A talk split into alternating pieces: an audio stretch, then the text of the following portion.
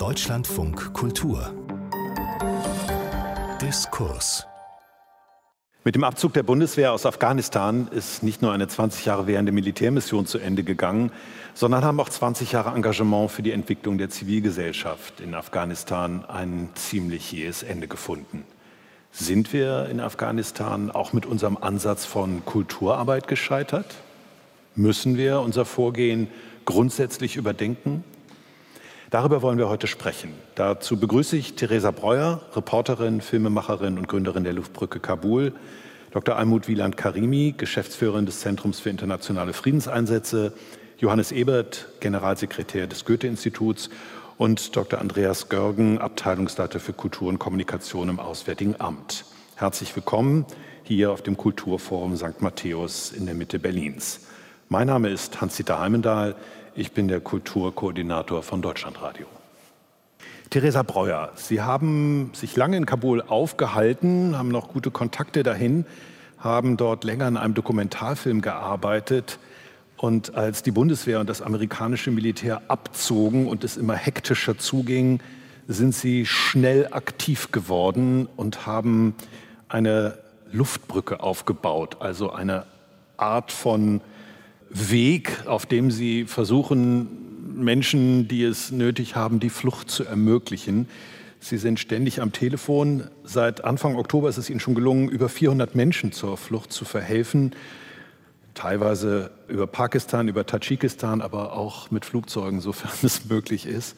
In was für einer Situation leben jetzt diejenigen, um deren Unterstützung sich bemühen in Afghanistan?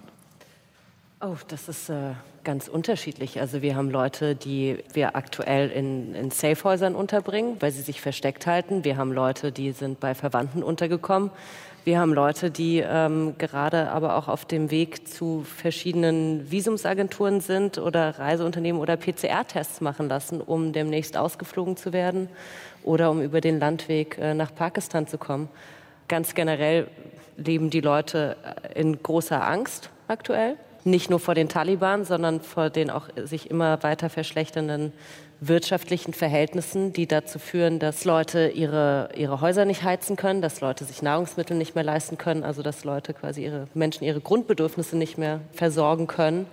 Uns erreichen jeden Tag äh, Dutzende, wenn nicht gar Hunderte verzweifelte Nachrichten von Menschen, die ähm, Evakuierungszusagen haben, also nicht ausschließlich Menschen mit Evakuierungszusagen, aber viele mit Evakuierungszusagen der Bundesregierung, die darauf warten, dass etwas geschieht und es geschieht aber äh, einfach viel zu wenig, um die Leute rauszubringen. Dr. Andreas Görgen, Sie leiten die Abteilung Kultur und Kommunikation im Auswärtigen Amt. Sie sind also in gewisser Weise auf der Auftraggeberseite, will ich mal sagen, für Kulturarbeit. Was war Ihre Hoffnung oder Ihre Erwartung wie ein Prozess in Afghanistan aussehen könnte, vor, sagen wir mal, einem Jahr oder zwei Jahren? Das geht ja ein bisschen länger zurück und Sie waren jetzt sehr, sehr rücksichtsvoll mit mir. Denn eigentlich hätten Sie mich ja auch anmoderieren können, sagen können, Sie sind auf der Seite des Scheiterns, um auf Ihre Ausgangsfrage zurückzukommen. Und das ist ja dann auch so, dass wir mit unserer Hoffnung durch Kultur- und Bildungspolitik zum Aufbau einer demokratischen Gesellschaft und einer in unserem Sinne rechtsstaatlichen Gesellschaft, dass wir damit nicht Glück hatten, dass wir damit gescheitert sind. Und das muss natürlich auch zu einem, oder das führt eben auch zu einem neuen Nachdenken bei uns. Und um jetzt auf Ihre Frage zu kommen, wie war das denn vor zwei Jahren? Ne, die ganze Strecke liegt ja ein bisschen länger zurück. Also seit Mitte der 2000er, so 2004, 2005, haben wir sehr viel Arbeit finanzielle Mittel, Zusammenarbeit mit der Zivilgesellschaft, auch über das Goethe-Institut in Afghanistan investiert, im Kulturerhalt, sehr, sehr viel in der Bildung mit großen Unterstützungen für Schulbildung in Afghanistan und, und im Bereich der Universitätskooperation. Und vor zwei Jahren haben wir nicht wahrgenommen, dass der Weg dieses Landes ein anderer sein wird. Und da fehlt es uns auch an ich würde es mal sagen, an kultureller Intelligenz. Also wirklich in, in beiden Dimensionen, in dem amerikanischen Intelligence-Begriff zu sehen, was passiert, aber auch in dem, in dem Begriff, dass wir zu wenig wissen von dem, was in anderen Ländern gedacht, geschrieben, gesagt und dann eben auch irgendwann getan wird. Vielen Dank. Da haben Sie den Bogen abgesteckt, indem wir gerne noch ein paar Sachen genauer ansprechen wollen.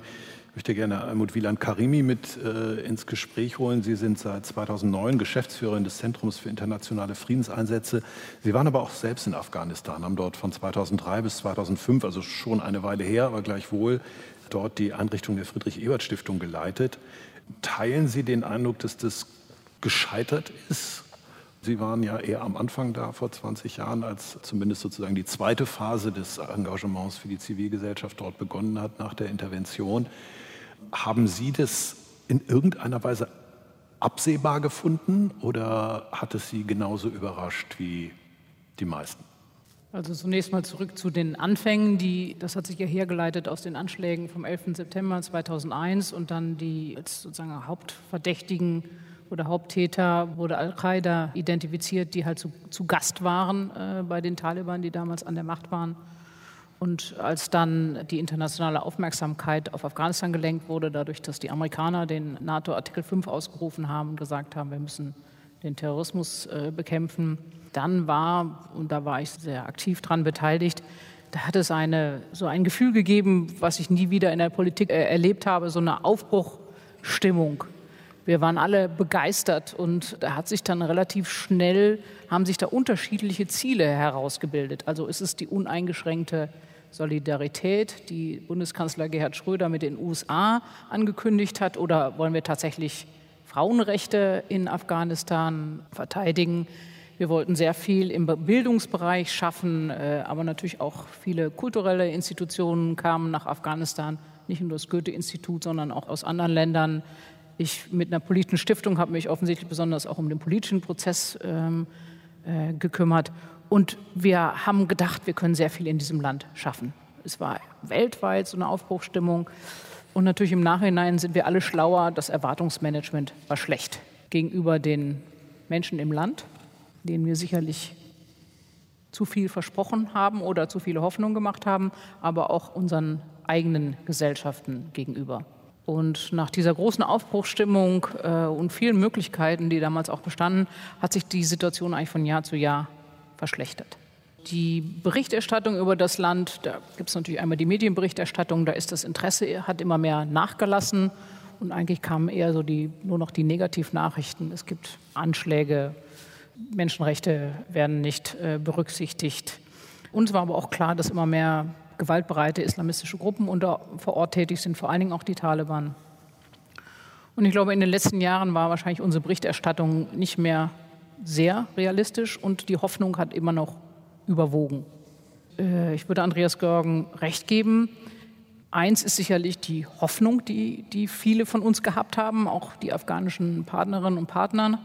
Das andere aber ist, ich glaube auch im Nachhinein, dass unsere Analyse der Gesellschaft unsere Analyse der politischen Umstände, unsere Analyse der Partnerschaft auch mit internationalen Partnern wie den USA, dass die zumindest unzureichend war, dass wir da von falschen Prämissen ausgegangen sind und unsere Einschätzung über die afghanische Gesellschaft, dass die eigentlich unzureichend sind. Und es ist verrückt, nach 20 Jahren gibt es immer noch relativ wenige Menschen in Deutschland, die sich intensiver mit dem Land beschäftigt haben. Ja. Johannes Ebert, Sie sind Generalsekretär des Goethe-Instituts, also der zentralen Einrichtung Deutschlands für auswärtige Kulturarbeit. Sie waren in Kiew, in Kairo, in Moskau, haben dort die Goethe-Institute geleitet, bevor Sie 2012 diese Rolle als Generalsekretär übernommen haben. Sie sind also gut vertraut mit der Situation von Kulturarbeit in einem nicht unbedingt gutwilligen, vielleicht ein bisschen feindlichen, auch labilen Umfeld. Das Goethe-Institut ist 2002 auch wieder nach Kabul gegangen. Sie waren schon vorher dort zwischen 1965 und 1991 und sind dann 2002 wieder hin. Aber 2017 haben Sie es auch wieder geschlossen. Haben Sie da was kommen sehen oder warum haben Sie sich anders verhalten als die anderen Akteure? Also das Goethe-Institut, wie, wie, Sie sagten, ist 2002 wieder zurück nach Afghanistan, nachdem man schon von 1965 bis 1991 dort war. Ich selbst bin in der Zeit nach Kairo Und ich habe jetzt bei dieser akuten Krise sehr viel mit Mitarbeitern gesprochen, die zu der Zeit in Afghanistan waren. Äh, ein Kollege ist auch 2020 äh, nach Berlin, weil er gefährdet war. Und ich glaube, damals war so ein großes Umdenken in der Kulturpolitik, was sich schon in den 70er Jahren ergeben hat, ein bisschen weg von der Repräsentation und stärker hin zur Förderung der Zivilgesellschaft, stärker hin zur Kooperation, stärker hin auch zu Capacity Building im Kulturbereich. Das haben wir eigentlich im ganzen Nahen Osten irgendwie neu definiert für uns.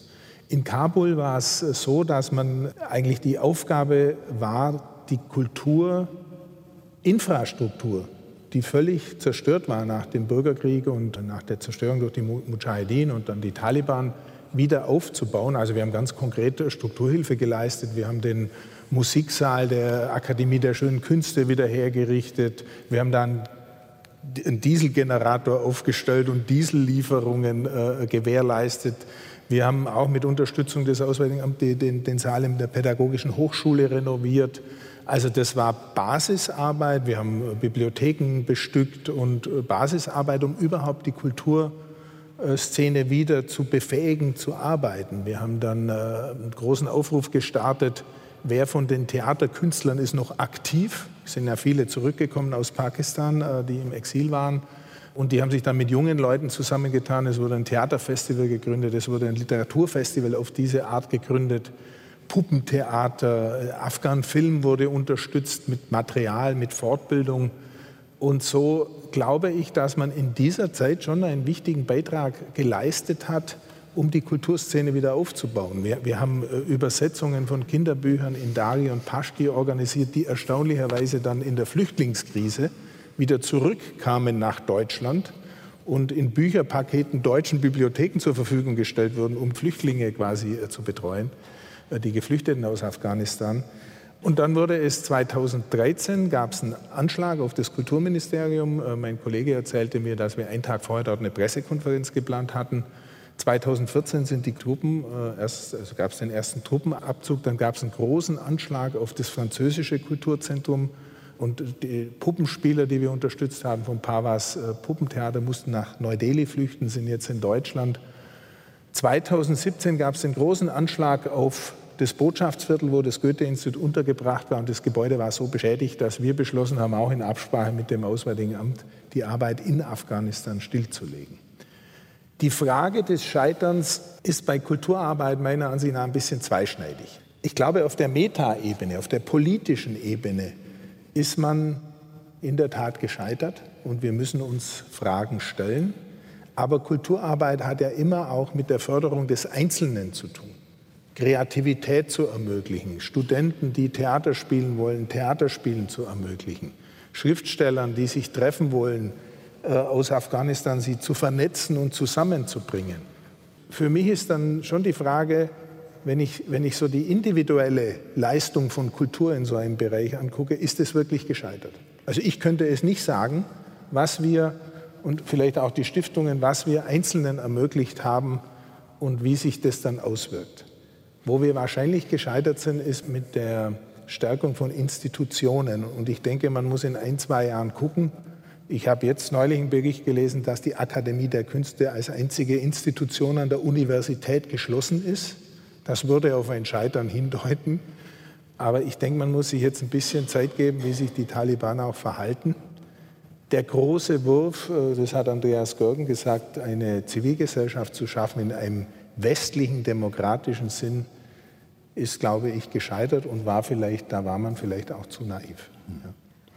Theresa Breuer, Sie waren längere Zeit dort. Sie haben an einem Dokumentarfilm gearbeitet über afghanische Bergsteigerinnen, die den, jetzt ein, ein paar spezielle, ja, die den größten Berg dort ersteigen wollten. Ich habe davon nur kurz gelesen, aber das klingt wie eine typische Geschichte von etwas, was mutmaßlich vor 30 Jahren dort nicht möglich gewesen wäre. Was haben Sie, also wenn wir jetzt sprechen über die afghanische Zivilgesellschaft und inwiefern sie sich in diesen 20 Jahren entwickelt hat, das war ja noch jetzt vor der so schnellen Wiedermachtübernahme der Taliban. Was haben Sie da für eine Gesellschaft kulturell wahrgenommen? War das für Sie eine Zivilgesellschaft auf dem Weg zu einer Demokratie oder haben Sie geahnt, dass das instabil ist? Na, dass es instabil war, war offensichtlich. Aber es gab halt zwei Entwicklungen, die augenscheinlich widersprüchlich sind, aber trotzdem äh, miteinander zu tun haben. Diese Kulturarbeit, die am Anfang geleistet wurde, die ich so nicht erlebt habe, weil ich zu jung war und erst zu einem sehr viel späteren Zeitpunkt nach Afghanistan gekommen bin, hat aber, obwohl sie nicht mehr in dem Ausmaß existent war, als ich da war, weil eben zum Beispiel Theater, Kinos wieder geschlossen hatten oder einfach Veranstaltungen nicht mehr stattgefunden haben, weil sie so hermetisch abgeriegelt gewesen wären, dass es überhaupt keinen Sinn mehr gemacht hätte, sie überhaupt noch stattfinden zu lassen. Trotzdem haben die Leute, wie zum Beispiel auch diese jungen Bergsteigerinnen, mit denen ich zusammengearbeitet habe, sind in dieser Gesellschaft aufgewachsen, wo zumindest die Idee davon möglich war. Also das heißt, ich habe halt vor allem mit jungen Frauen zusammengearbeitet, die alle Jahrgang 2001 waren. Heißt, sie haben den 11. September so nicht miterlebt, sind aber in diesem ganzen Geschehen danach aufgewachsen und haben schon diese Werte mitbekommen von Gleichberechtigung, von selbstständigem Denken, von Dinge sind möglich, selbst wenn sie dann 2017, 2018, 2019 so nicht mehr möglich waren, weil zu gefährlich, zu viele Anschläge passiert sind in Kabul, war trotzdem dieser Gedanke da und potenziell die Möglichkeit. Und so haben sich die Leute auch, viele mit denen ich zusammengearbeitet habe, auch verhalten. Deshalb sehe ich das Scheitern gar nicht so sehr darin, dass diese Veranstaltungen in den letzten Jahren, diese Kulturarbeit so nicht mehr stattgefunden hat. Ich sehe das Scheitern eher jetzt, dass jetzt nicht genug dafür getan wird, um die Leute, die eben in diesem Zeitgeist aufgewachsen sind und durchaus das Potenzial haben, in einer Gesellschaft auch kulturell etwas beizutragen, dass man die nicht schneller und effizienter, ganz salopp gesagt, aus Afghanistan rausholt, damit sie das Potenzial in anderen Gesellschaften ausleben können. Also ich glaube, das ist auch eine große Aufgabe, die vor uns steht. Ja, also wir haben etwas geweckt, ja, wir haben einen Geist geweckt. Und ich glaube, jetzt bedarf es einer gewissen Großzügigkeit, die Leute, die, die da aktiv sind und, und sich engagieren, in Sicherheit zu bringen. Ja, also ich denke, das ist nicht abgeschlossen. Das beginnt vielleicht jetzt erst. Andreas Görgen, da wird Ihnen gar kein so schlechtes Zeugnis ausgestellt für das, was 20 Jahre dort sich entwickelt hat. Aber am Ende der klare Appell, jetzt muss man diejenigen, die sich dort entwickelt haben, rausholen, weil es keine robuste Gruppe geworden ist, die das Land selber trägt. Ich würde gerne auf zwei Ebenen erstmal widersprechen. Kulturpolitik ist Gesellschaftspolitik. Und Kulturpolitik ist nicht die Optimierung individuellen Bildungsdranges. Deswegen ist auch die Entscheidung, ein Goethe-Institut zu öffnen oder zu schließen, eine Entscheidung der Politik des Auswärtigen Amtes.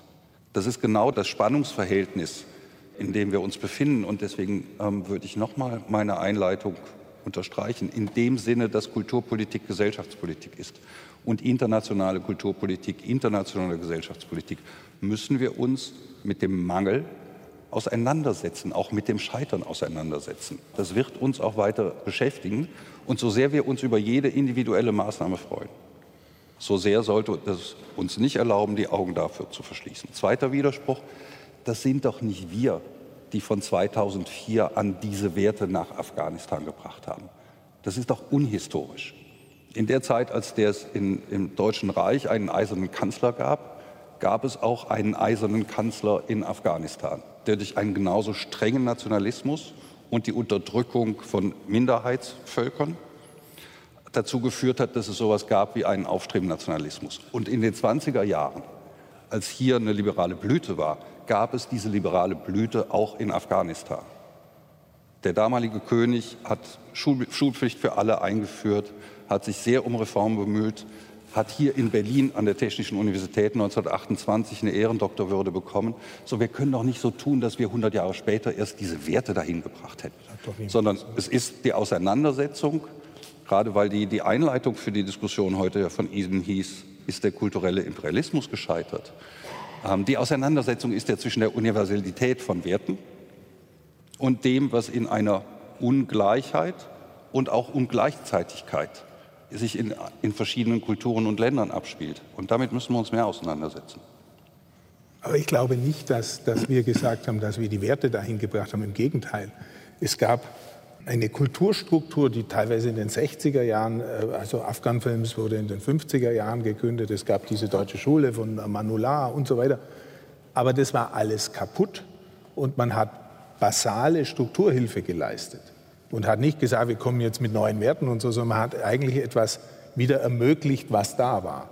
Also das, das würde ich schon sagen. Und, und ich würde auch die Frage, wie Gesellschaften funktionieren, wie Gesellschaftspolitik funktioniert, ist es natürlich schon so, wenn man einzelne Treiber hat, die eine Gesellschaft voranbringen und wenn man einen Zeitgeist entwickeln kann und unterstützen kann, und ich denke, das hat man schon gemacht, dann bewegt man in einer Gesellschaft auch was. Also ich glaube nicht, dass man auf eine Einzelförderung guckt, sondern dass man die Veränderung einer Gesellschaft über die Förderung von Einzelnen erreicht, die dann ihre Ideen und ihre Kooperationen in die Gesellschaft hineinbringen. Ich denke, das hat man schon erreicht, das würde ich sagen. Und wenn Sie sagen, dass hier ein Geist bei diesen jungen Bergsteigerinnen war, die einfach sagten, wir machen das jetzt einfach, das ist schon ein Ausdruck von Gesellschaftspolitik, die über die Förderung von Einzelnen oder, oder über Schulbildung und so weiter funktioniert. Also insofern sind wir vielleicht schon auf einer Ebene. Die Frage ist für mich nur, in welche Richtung muss man jetzt denken? Ja, also was müssen wir daraus lernen? Wie gesagt, wir haben, wir haben diese Fragen im Moment in, in Belarus. Wir haben sie, also wir, wir sprechen ja sehr oft drüber, auch, auch mit dem Auswärtigen Amt, die uns da unterstützen in Belarus. Also jetzt gab es den Fall, äh, dass Konfuzius-Institute in Deutschland äh, äh, nicht eine, eine Biografie von dem, von dem Staatspräsidenten diskutieren dürfen. Diese Fragen sind im Moment überall präsent. Es gibt keine globale, maßgeschneiderte Antwort darauf, sondern man muss jetzt, glaube ich, mit Instrumenten, die sich bewährt haben, mit Projekten, die sich bewährt haben, mit Förderungen, die sich bewährt haben, weiterarbeiten, aber auch überlegen, wie gehen wir damit um. Welche Rolle spielt beispielsweise jetzt die Förderung der Kultur in der Diaspora? Ja, ich habe in Damaskus studiert und musste dann 2012 das Goethe-Institut in Damaskus schließen. Das war für mich ein Horror. Ja. Und dann haben wir so eine Art Goethe-Institut, damals hieß es im Exil, heute würde man vielleicht sagen in der Diaspora, eröffnet äh, für einen Monat. Und ich glaube, wir müssen auch an solche Konzepte denken. Wie, wie gehen wir mit den Leuten, die vielleicht jetzt aus Afghanistan herausgegangen sind und sich jetzt hier verwurzeln, wie gehen wir da in Zukunft damit um? Wir haben gemeinsam mit dem Auswärtigen Amt, dem Institut für Auslandsbeziehungen, die Martin-Roth-Initiative für gefährdete Künstler. Aber ich glaube, wir müssen es nur etwas größer denken. Ich würde gerne der Bitte. Diskussion so noch ein bisschen noch eine andere Perspektive geben. Also für Menschen, die in Afghanistan leben, die sind ja konfrontiert, ich sag mal, mit der Ungnade ihrer geografischen Herkunft. Mhm. Die leben in einem Land, was geostrategisch für viele Mächte interessant sind und die haben in fünf Jahrzehnten fünf verschiedene Regime mitbekommen. 50er, 60er Jahre und vorher haben wir gehört, eine Monarchie, dann kam der Kommunismus für zehn Jahre, dann kamen die Mujahideen mit einer Form von Islamismus, dann kamen die Taliban, in dem halt ganz viele kulturelle Dinge verboten waren. Äh, wie die Musik. Dann kam der 9-11 2001, die 20 Jahre, die wir da waren. Wir meine ich jetzt westliche Gemeinschaft und viele andere Partner mit unseren Ideen. Aber es ist ja nicht so, als, Afga als wenn Afghanistan nicht eine eigene Kultur hätte und die in der kommunistischen Zeit eine kommunistische Kultur hatten und in der demokratischen Phase eine westliche Kultur hatten und jetzt eine Taliban-Kultur haben, sondern das ist ja ein altes Land was über 250-jährige Geschichte hat und in dem es eine sehr ausgeprägte Kultur gibt. Also gibt es Dinge wie die Literatur oder sehr viel Poesie, ganz viele alte Dichter, gerade aus dem mystischen Bereich. Also es kennt keinen Afghanen, der nicht Maulana Rumi zitieren kann. Ähm, es gibt ganz viele Sänger, äh, es gibt, sagen wir moderne Sänger, aber es gibt diese Qawwali-Musik, äh, ganz viel traditionelle Musik es gibt tolle Künstler, es gibt Kalligrafie. Die hat all diese, sagen wir Einflüsse von außen überlebt. Und die hat immer wieder neue Anregungen bekommen, neue Austausche bekommen, neue Ideen bekommen.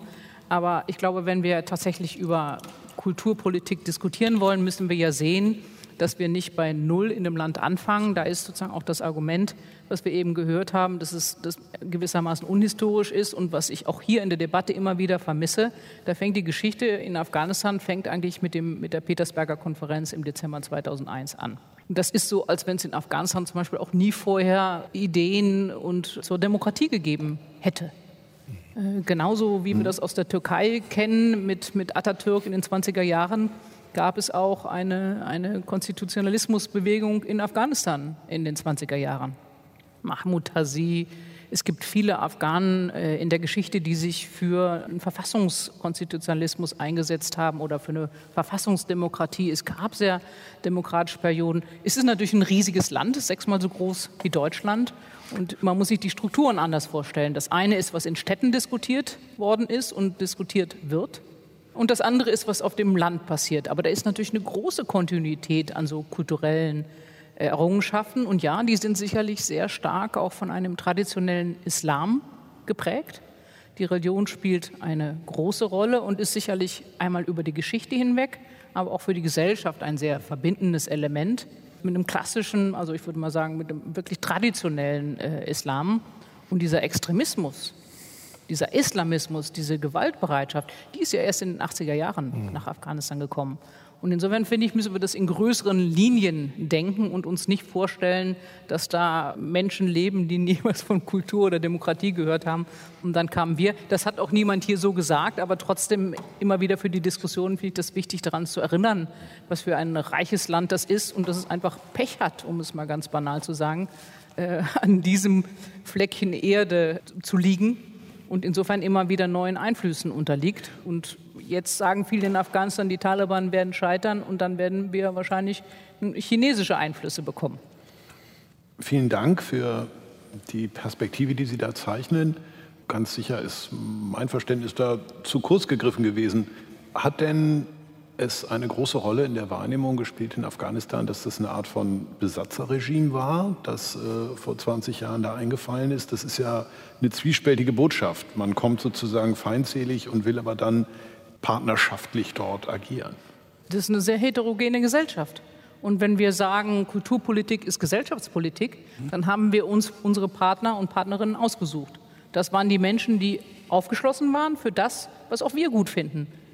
Frau Breuer hat es sehr gut ausgedrückt. Für Freiheit, für Menschenrechte, für Gleichberechtigung, für Frieden, was auch immer diese Werte sind. Aber die Taliban kommen auch aus Afghanistan ist es auch ihr Land und ihre Kultur und mit denen hatten wir keinen Kontakt oder zumindest sehr wenig Kontakt. Und die haben ganz andere Vorstellungen von dem, was ihr Land ausmacht, was ihre Kultur ist, was ihre Tradition ist.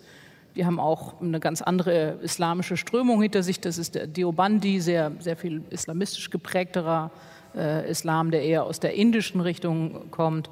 Insofern, das ist eine heterogene Gesellschaft, wie unsere auch. Und die Partner, die wir uns gesucht haben, mit denen wir gearbeitet haben, sind Partner, die für unsere Werte aufgeschlossen waren. Und klar, es ist so, wie Frau Breuer sagt, das sind jetzt, ich würde sagen, wir sind vielleicht gar nicht unbedingt gescheitert im kulturellen Bereich, sondern es ist unvollendet. Und unsere Partner und Partnerinnen in dem Bereich sind die, die jetzt besonders gefährdet sind, weil die eben bei den Taliban oben auf der Liste stehen. Insofern ist ganz einfach die Frage, wie können wir den besonders gefährdeten Menschen helfen? Insofern ist es toll, was Frau Breuer und die Luftbrücke da auf die Beine gestellt haben. Aber das ist, glaube ich, die Verantwortung, die wir jetzt auch haben. Aber es gibt eben nicht die Kultur nur so, wie wir sie uns wünschen, sondern wie in jedem Land gibt es auch in Deutschland kulturelle Dinge, die mir zumindest persönlich jetzt nicht gefallen. Aber so ist das halt. Was heißt das für Ihre Bilanz des Scheiterns, Herr Görgen? Sie haben gesagt, Sie betrachten schon das Engagement dort als gescheitert. Auch, also jetzt nicht nur als militärisches Engagement, sondern als Engagement, das die Zivilgesellschaft dort fördert. Nun haben wir aber gelernt, sowohl von Ihnen als auch von Frau Wieland Karimi, dass die Gesellschaft natürlich heterogener ist und es auch historische Linien gibt, in denen das, was Kulturarbeit, die aus Deutschland unterstützt worden ist, gefördert hat, auch schon angelegt war. Ja? Also da ist jetzt nicht, da sind nicht nur Fremdkörper hingetragen worden mit irgendwie obskuren Werten aus Europa, sondern da gab es viel Anknüpfungspotenzial. Wenn Sie jetzt sagen, ja, trotzdem scheitern, wenn die Impulse aber doch richtig waren, ist das Scheitern dann am Ende nur das Militärische oder würden Sie auch sagen, man hätte es anders machen müssen? Es ist ja nicht vorbei. Es gibt ja immer Scheitern und besser Scheitern. Ähm, das ist wie wenn Sie Kulturpolitik machen, ist wie Fahrradfahren lernen. Sie fahren zwei Meter, fallen hin, haben ein paar Schrammen, rappeln sich wieder auf, fahren weiter. Im Notfall müssen Sie das Fahrrad halt mal flicken. Aber das hört ja nicht auf. Also das, das Leben hört nicht auf, weil man einmal mit etwas gescheitert ist. Und genauso wenig hört politische oder kulturelle Zusammenarbeit auf, weil man einmal gescheitert ist, sondern nachscheitert man besser. Und ein paar Elemente sind doch jetzt auch sehr klar geworden, schon in der Diskussion. Ich bin da sehr dankbar für. Wir haben in den letzten Jahren umgestellt immer stärker auf Strukturförderung. Wir hatten eben den Bereich der Schulen genannt. Wir haben uns zusammengetan, auch ressortübergreifend mit dem BKM und dem BMZ und wollen im Bereich der identifikatorischen Orte, also im Bereich der Museen in Afrika was machen. Sie gesehen Diskussion um die Benin-Bronzen. Das ist das eine Element. Das zweite Element hat ähm, Johannes Ebert ja sehr, sehr recht. Personenförderung ist auch Strukturförderung, weil diese Personen anschließend in Strukturen Verantwortung übernehmen. Aber das sollte man eben auch im Blick halten und sozusagen mit der Versendung von deutschen Kulturschaffenden in Land X, das macht keiner mehr. Ne? In Land X ist es eben nicht getan, sondern es geht darum, Personen zu fördern, um die zu ermächtigen, danach auch in Strukturen wirkmächtiger zu werden. Und das dritte Element, was auch schon genannt wurde, ist der Blick auch auf die Zusammensetzung unserer eigenen Gesellschaft. Also von anderen Ästhetiken, von anderen, von anderen Tönen, Bildern, Literaturen haben wir auch in unserer Gesellschaft zu merken, zu lernen. Ähm, und das betrifft die Diaspora, die diasporischen Gemeinden in der Bundesrepublik. Das geht aber noch viel weitergehend, nämlich zu dem, was ich am Anfang gesagt habe. Wir müssen auch wieder mehr zuhören lernen. Und zuhören lernen in dem Bereich, den Sie eben sagten. Sehen Sie, wenn Sie, wenn Sie Afghane sind, nach Deutschland kommen, dann werden Sie wahrscheinlich in die Philharmonie hier gegenüber geschickt, dann noch in ein Museum und dann wird Ihnen gesagt, so jetzt haben Sie mal die deutsche Kultur kennengelernt. Ich schließe da an das an, was Sie sagen. Das ist vielleicht ein Prozent oder 0,1 Prozent der deutschen Kultur. Und fairerweise müsste man sagen, nein, gehen Sie in ein Helene Fischer Konzert und danach gehen Sie in ein vernünftiges Fußballstadion und danach gehen Sie meinetwegen noch auf ein Dorf in Schützenverein. Und dann sehen Sie viel breiter, was diese Bundesrepublik Deutschland ist und was unser Land ist, als wenn Sie nur in die Philharmonie gehen und, in Anführungszeichen nur, und in ein Museum. Und genauso gut werden wir unseren Blick verändern müssen und auch zuschauen, was in, den, in unseren Partnerländern, was in der Populärkultur passiert, was in Formationen passiert, in denen ideologische Grundfesten gelegt werden. Warum hat Katar in die Koranschulen investiert und hat jetzt ganz andere Möglichkeiten in, in Afghanistan zu reden, ohne dass wir das tun sollten. Aber es ist interessant zu sehen, wie andere Länder agiert haben. Und da, glaube ich, lohnt sich auch für uns hinzugucken. Aber für mich stimmt vieles, was du sagst. Aber, und Frau Wieland-Karimi, Sie dürfen mich auch korrigieren für das, was ich jetzt sage. Mein Eindruck ist, dass schon der Stadt-Land-Unterschied in, in, Afghanistan jetzt nicht vergleichbar ist mit dem in Deutschland. Ja, also wenn man Städte anguckt wie Kabul, also Herat als Zentrum der Literatur, der, der, der, Poesie. Und man hat, glaube ich, schon, schon versucht, in der zeitgenössischen oder in der Kulturarbeit, die man gemacht hat, dann dort anzuschließen. Also beispielsweise war das Literaturfestival, das man dann versucht hat aufzubauen, war mit, mit dem Literaturinstitut in Herat, wo eine lange Tradition äh, besteht mit der Auseinandersetzung mit, mit Poesie und mit Literatur. Oder es gab in Weimar ein Projekt oder gibt es ähm, am Lehrstuhl ein Projekt afghanische Musik aufzunehmen und das Erbe zu erhalten. Also ich glaube, man hat es schon in einer gewissen Weise mitgedacht. Aber man hat wahrscheinlich, und dies, das ist schon eine Frage, die mich auch damals in Ägypten äh, beschäftigt hat, wie geht man mit ländlicher Bevölkerung um, wie geht man mit Menschen um, die uns doch sehr weit von uns entfernt sind. Damals gab es den Begriff des Dialog mit dem Islam, weil man einfach in der arabischen Welt gar nicht mehr wusste nach dem 11. September, wo steht man eigentlich, wie, wie setzt man sich jetzt eigentlich richtig miteinander auseinander. Wir müssen neue Zielgruppen erschließen. Wir haben, wir haben da viele Dinge probiert. Wir hatten mal äh, konservative und moderne muslimische Intellektuelle zusammengebracht, um über das Verhältnis zum Westen zu diskutieren. Da gab es dann große Konflikte. Also das, das tut auch manchmal weh, was man da an Kulturarbeit macht. Ich stimme Ihnen zu, man muss mit dem arbeiten, was da ist und das vielleicht noch stärker tun und, und weiterentwickeln. Aber, aber, ich frage mich eben, ob dieser Stadt-Land-Konflikt, und vielleicht können Sie das besser beantworten, ob, ob, das, ob das damit was zu tun hat oder ob ich da falsch bin. Sie kennen sich da viel besser aus in Afghanistan. Aber mir erschien es so, als ob es in Städten wirklich eine Tradition, eine Kontinuität von Kultur gibt, an die man irgendwie anschließen konnte und die wie Sie ja sagen, die ja auch weitergehen wird. Auf jeden Fall, also es gibt einen großen Stadt-Land-Konflikt. Und natürlich ist die Gesellschaft eine ganz andere als bei uns. Ich würde die auch gar nicht vergleichen wollen, weil diese Vergleiche gleich immer hinken. Und da wir schon wieder an dem Punkt sind, dass wir eben so eine Gesellschaft so wenig verstehen, weil wir immer versuchen zu übersetzen, was wir kennen und das dann versuchen zu übertragen, aber ich finde es schon verblüffend in dem Land wie Afghanistan, wo sicherlich die Wirtschaftskraft sehr unterschiedlich ist, der Bildungsgrad sehr unterschiedlich ist und auch die Frage, wie die Werte angenommen worden sind, zum Beispiel der, der Gleichberechtigung oder auch der Freiheit. Es gibt dort Dinge in dem Land, die ich bei uns nicht kenne. Es gibt zum Beispiel diese Tradition mit dem Gedichte zitieren. Die finden Sie auf einem Dorf, die finden Sie in einer Familie, wo fast alle Analphabeten sind die finden Sie auch in einer hochgebildeten Familie in Herat oder in Kabul. Kenne ich bei uns so nicht oder vielleicht auch nicht mehr. Es gibt diese Tradition von, von den ganz bekannten äh, Sängern und auch Sängerinnen, die alle kennen. Es gibt ganz stark geprägt zum Beispiel dieser, dieser Sufi-Islam. Ne? Das ist auch eine Klammer, die finden Sie auf dem Dorf, und die finden Sie auch in den Städten sicherlich anders interpretiert und ausgeübt. Aber auch die Bergsteigerinnen, von denen Sie berichten, die kennen das auch. Die haben das auch alle gelernt von ihren Familien auch, oder auch in der Schule. Da sind sehr viele auch miteinander verbindende Dinge. Die kennen auch die Taliban, die aber natürlich sehr anders geprägt sind von diesen schon genannten Koranschulen, wo halt ein sehr, sagen wir eher statischer äh, Islam und dieses Hangeln an diesem Buch wo weniger Spielraum gegeben wird. Aber das sind Dinge, die sehr verbindend sind in dem Land. Genauso wie auch diese Identität als Afghane oder Afghane sehr stark ist. Das sind Dinge, die wir hier so nicht kennen. Und insofern bin ich immer vorsichtig mit diesen Vergleichen. Sie haben vollkommen recht, Land und Stand ist was ganz Unterschiedliches, aber.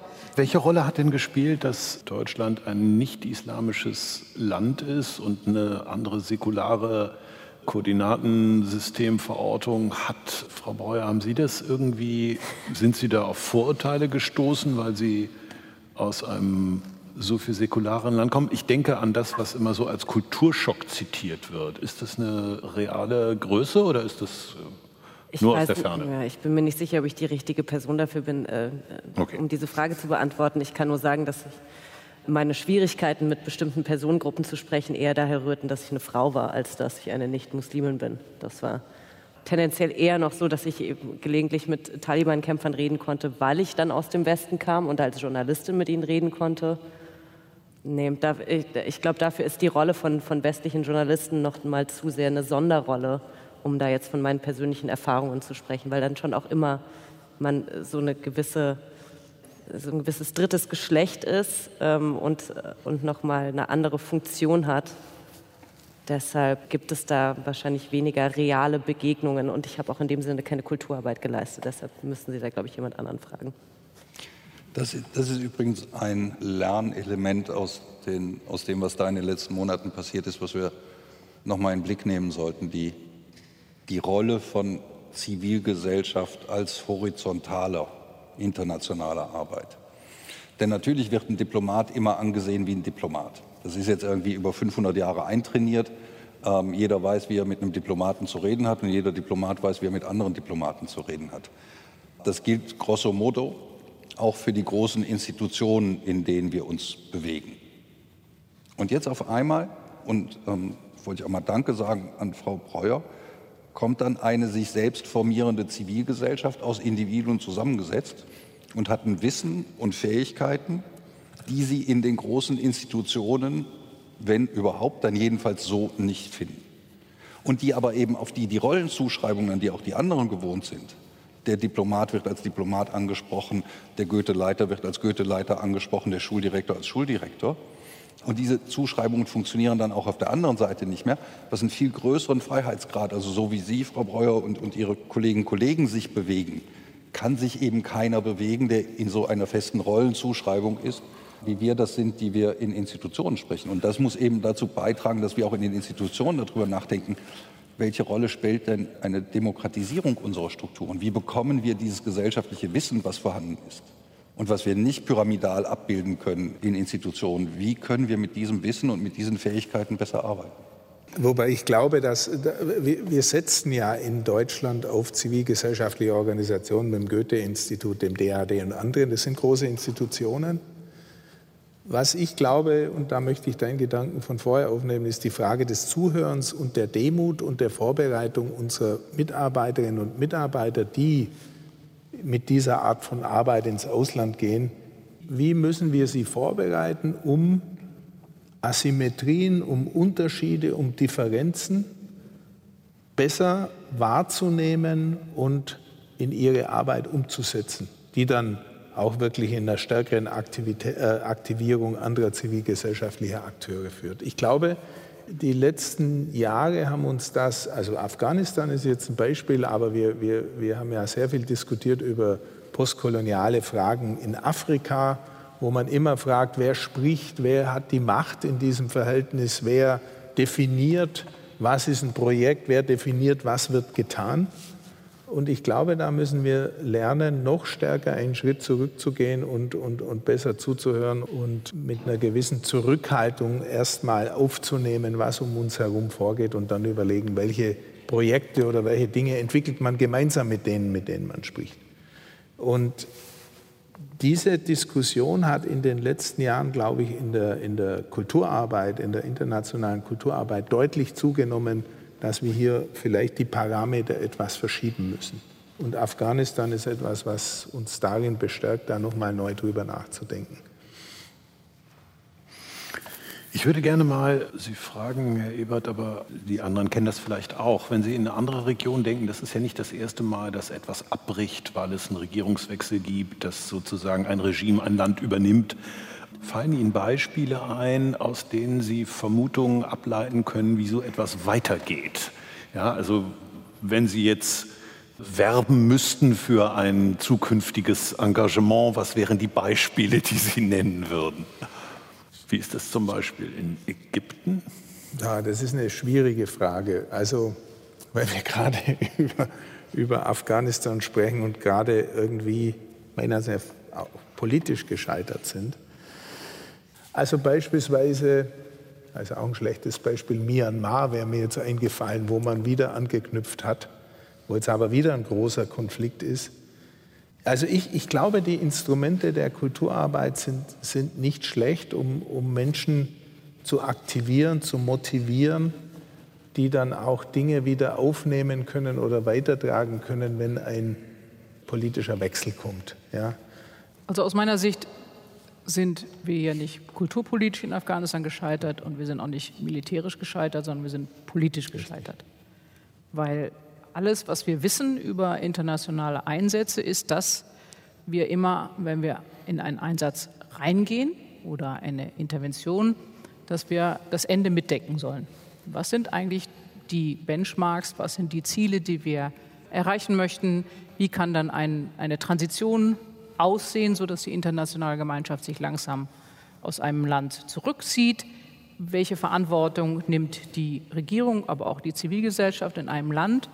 Und all das, was wir darüber wissen, über das es Bibliotheken voll an Büchern geschrieben sind, wurde im Fall Afghanistan tatsächlich mit den Füßen getreten. Das möchte ich an dieser Stelle einfach nochmal äh, anmerken. Da wurde ein bilaterales Abkommen geschlossen zwischen den USA und den Taliban. Da waren weder die NATO-Partner mhm. dran beteiligt, auch Deutschland wurde darüber informiert, aber eindeutig nicht beteiligt. Schon gar nicht die afghanische Regierung und erst recht nicht Teile der Zivilgesellschaft. Das heißt, mit dem Konfliktgegner haben die USA aus innenpolitischen Gründen einen Vertrag geschlossen, der wirklich dieses Unheil herbeigeführt hat.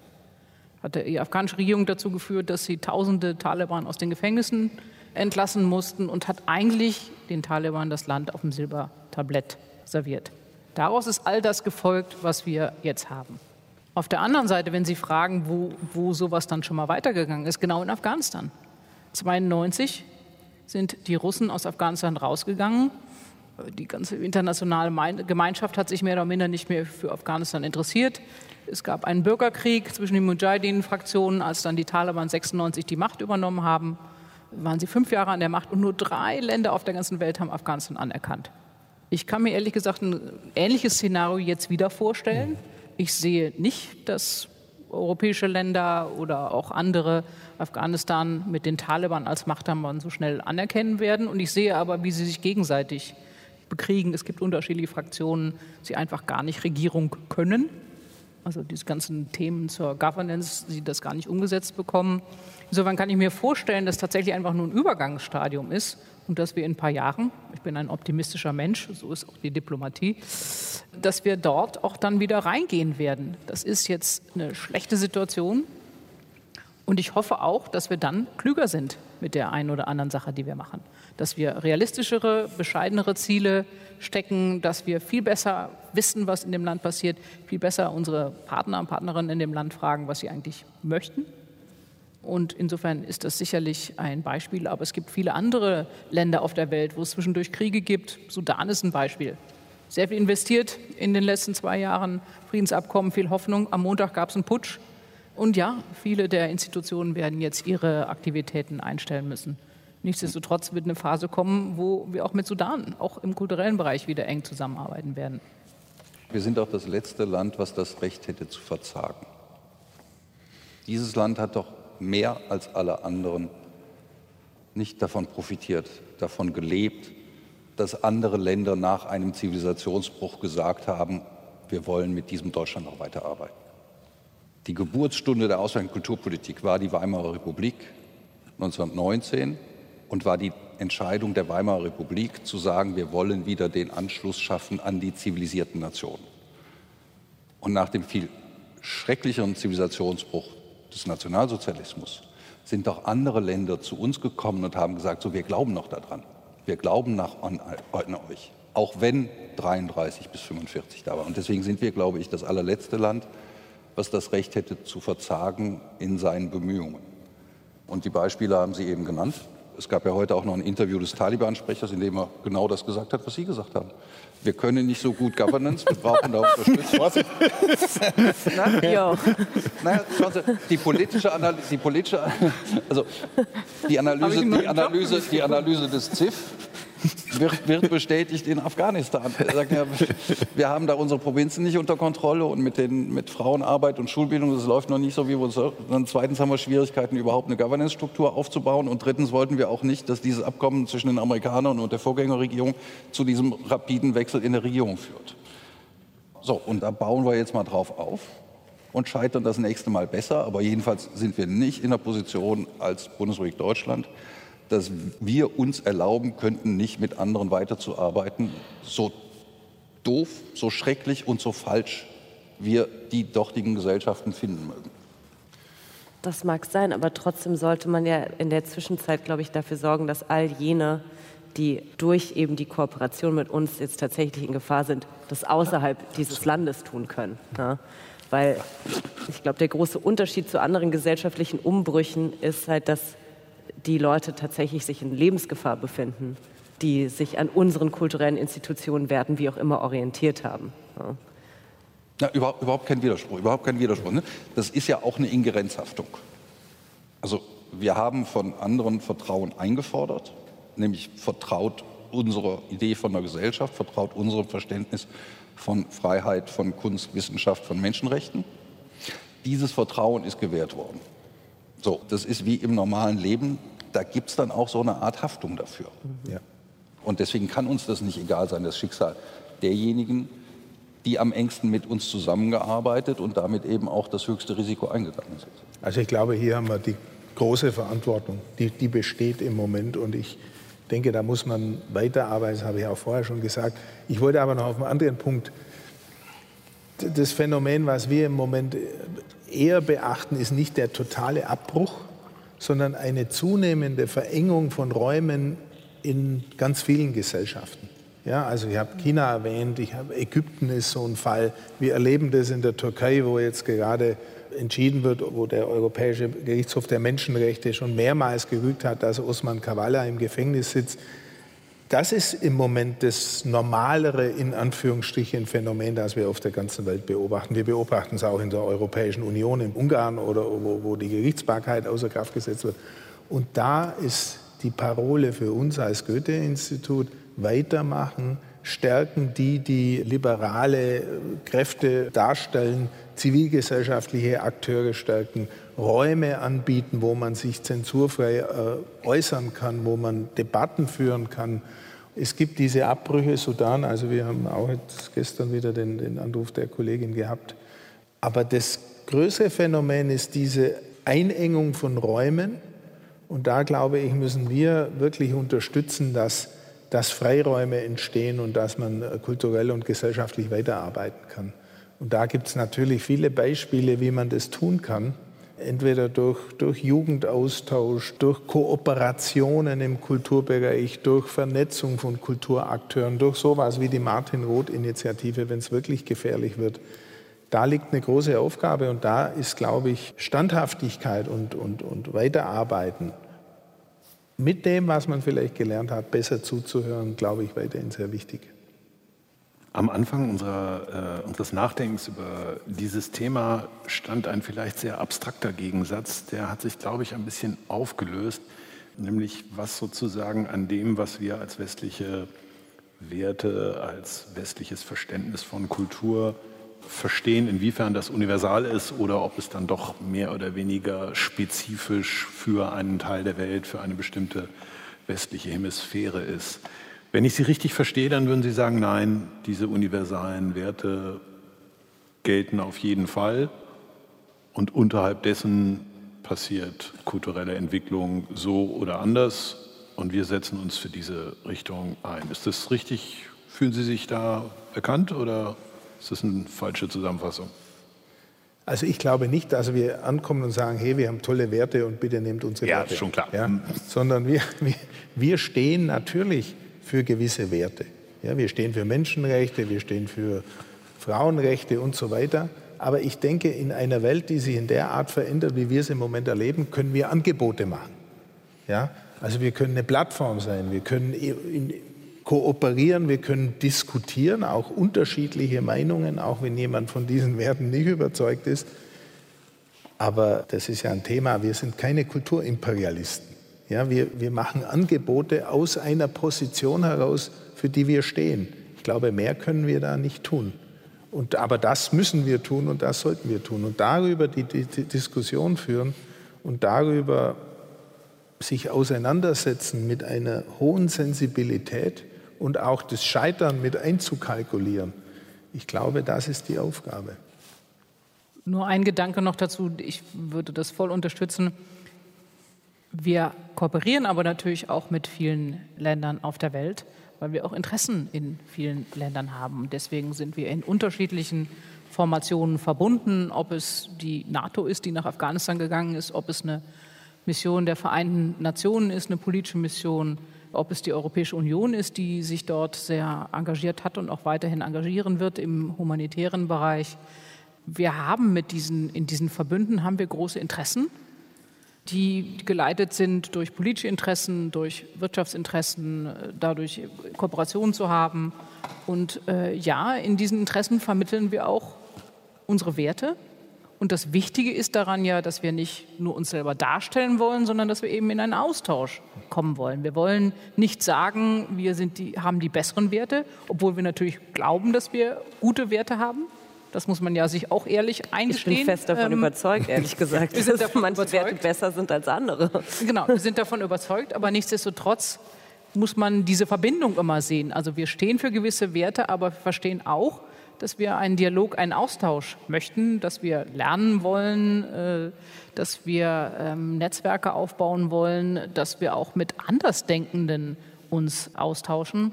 Und ich glaube, das ist entscheidend, sich einzugestehen, dass wir interessensgeleitete und auch sicherlich eine werteorientierte Außenpolitik machen oder auch eine, eine Kulturpolitik in, in dem Bereich. Und ich glaube, da müssen wir uns auch an manchen Stellen einfach ehrlich machen. Ich muss ganz kurz was sagen. Der deutsche Wert der Pünktlichkeit, ist, den halte ich sehr hoch und ich muss in 24 Minuten bei einer weiteren Veranstaltung sein. Deshalb würde ich mich jetzt aus dieser Runde verabschieden. Wenn das in Ordnung ist. Lassen Sie mich noch eben eine, lassen Sie mich noch eben eine Abmoderation machen. Okay. Ähm,